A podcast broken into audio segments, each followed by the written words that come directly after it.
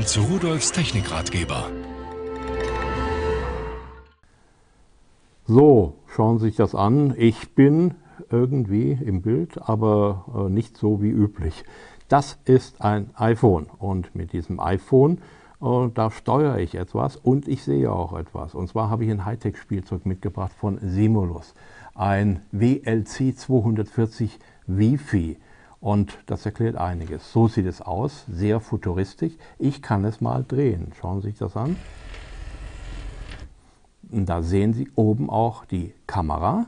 Und diesen Turm, den kann ich auch bewegen. Das heißt, im Winkel der Kamera, ich kann also höher gehen.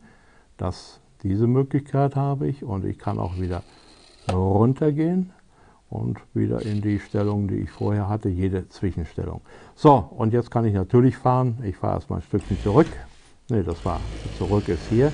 Und diese gesamte Steuerung, die geht natürlich über das iPhone über den Touchscreen. Auch das Drehen, was ich Ihnen eben gezeigt habe und den Turm, alles das geht darüber. Ich kann Fotos machen, ich kann Videos aufnehmen. Ich habe auch die Möglichkeit umzuschalten auf eine intuitive Steuerung. Da muss ich aber das iPhone anders halten, sonst springt er mir gleich vom Tisch. So, und wenn ich jetzt kippe, dann fährt er rückwärts. Wenn ich andersherum kippe, so rum. Wenn ich seitlich kippe, dann dreht er sich.